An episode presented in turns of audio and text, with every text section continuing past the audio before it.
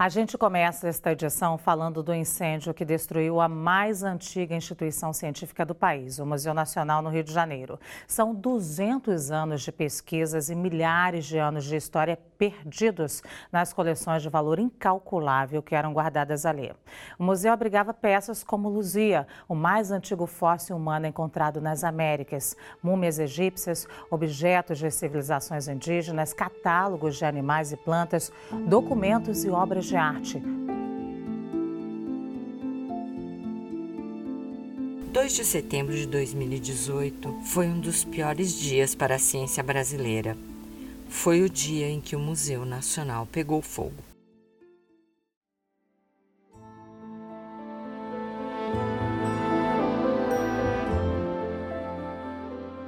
Bem-vindos ao Som da Ciência, o podcast da Sociedade Brasileira para o Progresso da Ciência, SBPC. Eu sou Janes Rocha, jornalista da SBPC.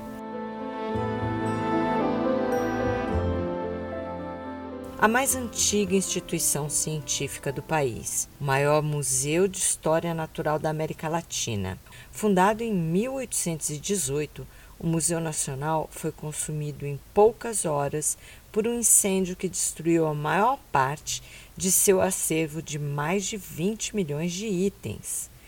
Esse episódio bônus do Som da Ciência é sobre os esforços de recuperação do Museu Nacional cinco anos após o incêndio.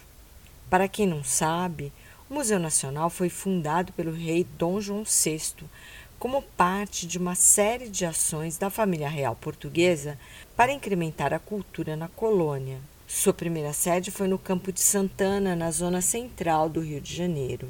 Quando foi proclamada a República, ele foi transferido para o Palácio da Quinta da Boa Vista, na zona norte da cidade, onde está até hoje. Em 1930, o palácio foi tombado pelo Instituto do Patrimônio Histórico, o IFAM, e em 1946 foi incorporado à então Universidade do Brasil, depois transformada em Universidade Federal do Rio de Janeiro, a UFRJ. O incêndio de 2018 destruiu muito, mas não tudo. Quem vai nos contar a situação atual da restauração é o paleontólogo Alexander Kellner. Ele é professor da UFRJ, instituição que ainda tem a responsabilidade de cuidar do Museu Nacional. Desde essa tragédia, o maior problema que nós deixamos claro para todos, que era um problema que a gente queria resolver, não era um problema financeiro, mas sim de acervo. Você ter as novas coleções, porque você não consegue juntar 200 anos de coleções em pouco tempo. O prédio, apesar da tragédia, a gente recupera, não é que a gente queira minimizar. Primeira preocupação. Então, a primeira preocupação é de tentar dar uma estrutura para o prédio, para que a gente pudesse entrar lá dentro e promover o trabalho de resgate às coleções recuperar aquilo que foi que se encontrava nos escombros.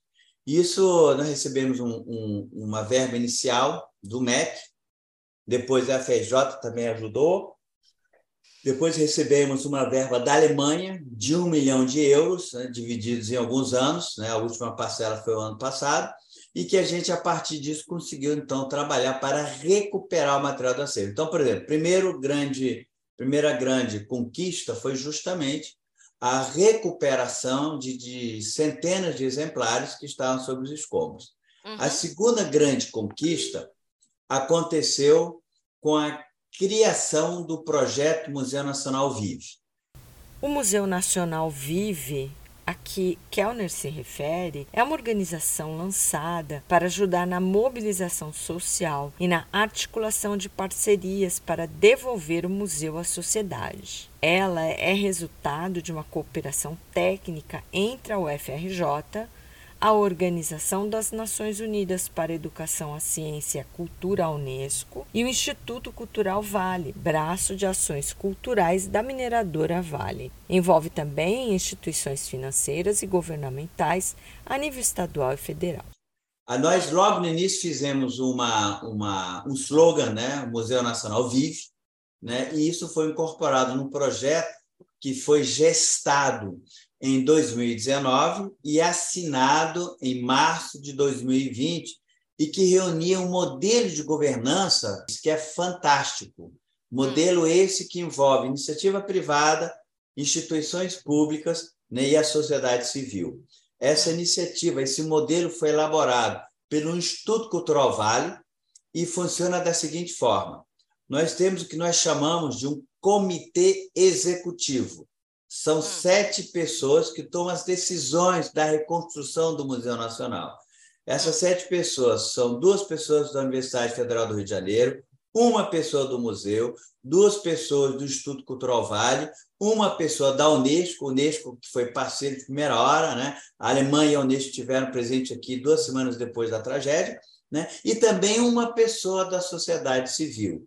Mas tudo que eu te digo existe no, no portal, no site Museu Nacional Vivo, em inglês e em português. Além desse comitê executivo, que é liderado pela UFRJ, nós também temos um comitê institucional, que é organizado pelo Museu Nacional ele compõe o FRJ, a Unesco, o Instituto Vale, o governo da Alemanha, o BNDES, o governo da Áustria, o governo de Portugal, o Instituto Camões, a Sociedade Brasileira de Progresso para a Ciência, a Academia Brasileira de Ciência e diversas outras instituições. E o que faz esse comitê institucional? Ele se reúne quatro vezes por ano e eles observam e são inteirados do que o comitê executivo está decidindo, como está indo o projeto. Então, eles fazem sugestões, eles emitem opiniões, né? eles, eles, eles, colocam, a, a, vamos dizer assim, o seu conhecimento em prol da, da dessa reconstrução. E por que, uhum. foi criado esse comitê? Por que, que ele é importante? Não só por sugestões de uma gama diferente de instituições, mas também porque, porque a gente consegue dar uma maior visibilidade para o projeto. E, por último, é o hum. último que eu vou mencionar, que é uhum. fundamental para que se entenda, que é o, o, o, grupo de trabalho de sustentabilidade, que é liderado por, por, por, uma pessoa que atua como, como seria gerente executivo de todo o projeto da reconstrução, né? uma pessoa que trabalhou na Fundação Roberto Marinho, né? que é a, Lu, a Lúcia Bastos, né? Uhum. Bastos, uhum. ela fez trabalhou em vários museus e tal. E ali você tem um, a liderança para valer é pelo BNDES, mas a, uhum. a Lúcia atua muito ali, e esse é um grupo menor que pensa no, no museu, no museu pós-inauguração. Ou seja, não é só chegar até a fita. Depois que você uhum. inaugura, abre tudo, o que, que acontece? Nestes cinco anos, Kellner tem viajado o mundo atrás de material para recompor o acervo. E dá para imaginar a dificuldade que é convencer outros museus em outros países a ceder peças para quem não cuida nem do que é seu. Então, o trabalho de todos os envolvidos não é só de recuperação do Museu Nacional, mas também da credibilidade do Brasil como sede de uma instituição científica tão importante nós não vamos conseguir recompor nosso acervo expositivo sem uma intensa ajuda internacional. A primeira grande doação que nós recebemos foi em março de 2020, onde a Áustria, Universal Museum Graz da Áustria, nos doou quase 200 peças etnográficas recebemos coisas em outros lugares. Então, o que, que essas minhas viagens têm trazido? O que, que eu tenho procurado fazer? Despertar a atenção para o Museu Nacional. Mostrar que o Museu Nacional existe, que está sendo reconstruído. Mostrar que, agora vem uma palavra dura, uma frase dura, que ninguém gosta de ouvir e eu não gosto de falar, mas falo toda hora. Nós temos que merecer esse novo acervo. Nós temos que hum. despertar confiança nessas pessoas. A previsão é entregar o Museu Nacional para visitação em abril de 2026. Vai ser em partes. A primeira etapa a ser entregue será o bloco que conta a história do Palácio da Quinta da Boa Vista e da evolução da ciência no Brasil. Lá por 2027, se tudo der certo, os outros três blocos começarão a ser inaugurados: o da diversidade cultural, um que é dedicado à vida e universo, e um sobre o meio ambiente no Brasil.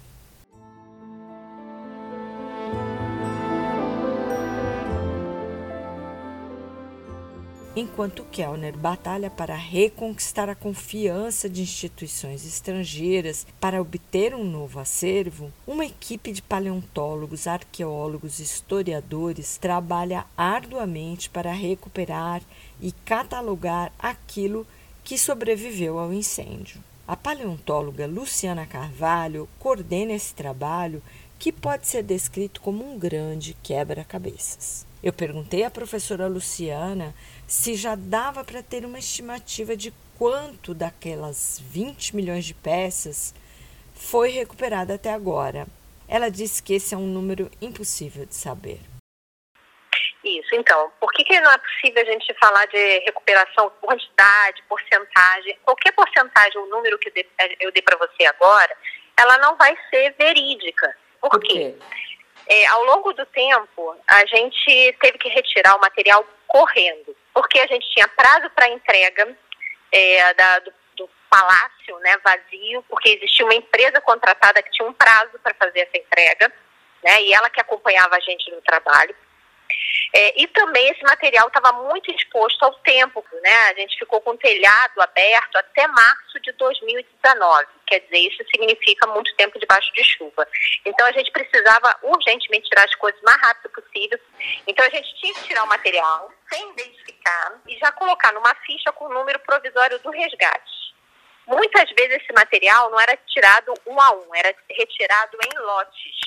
Então, isso implicou numa numeração de é, provisória que não é realística. Quando entrou a pandemia, a gente teve que parar tudo que a gente estava fazendo. A gente retorna em 2021. Em 2021, a gente finaliza algumas salas e já passa esse material aqui para o campus novo, porque esse material estava lá em cima, próximo ao palácio.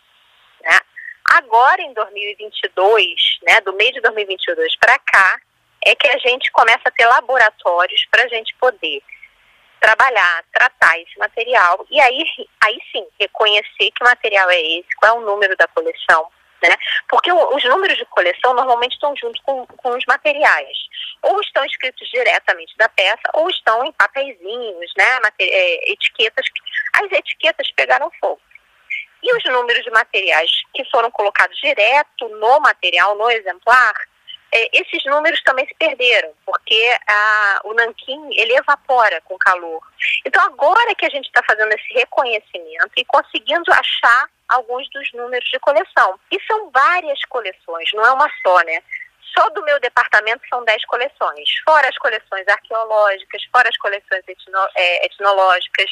Então, assim, a gente tem trabalho que está sendo feito agora, que vai durar anos ainda ao longo do tempo, para a gente conseguir reconhecer essa numeração e poder dizer, olha, da coleção tal foram tantos os materiais perdidos, foram os números tais perdidos, e foram tantos materiais recuperados, correspondendo aos números tais, tais, tais. Isso é algo que a gente só vai conseguir dar quando a gente conseguir fazer um inventário.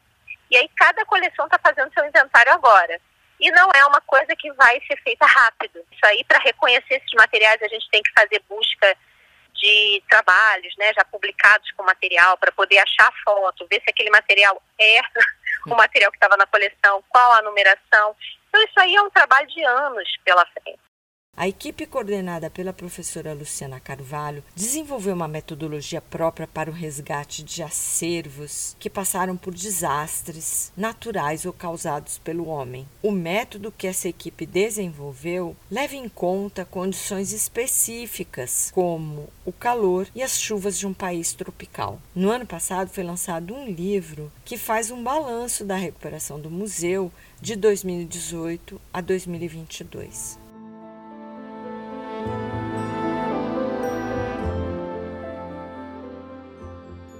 O título do livro é Depois das Cinzas.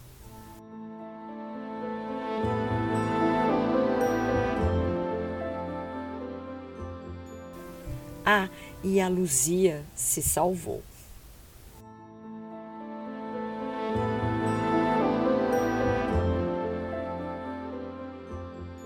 As entrevistas foram feitas como complemento à reportagem de capa da edição especial do Jornal da Ciência número 803, que subiu para o site do Jornal da Ciência há duas semanas. A reportagem é sobre as lutas dos paleontólogos para preservar a matéria-prima da pesquisa científica na área, os fósseis. Vai lá em jornaldaciencia.org.br na aba JC Especial e baixe seu exemplar gratuitamente. E continue acompanhando a temporada 5 do Som da Ciência, que tem como tema os 75 anos da SBPC. Até a próxima. Tchau.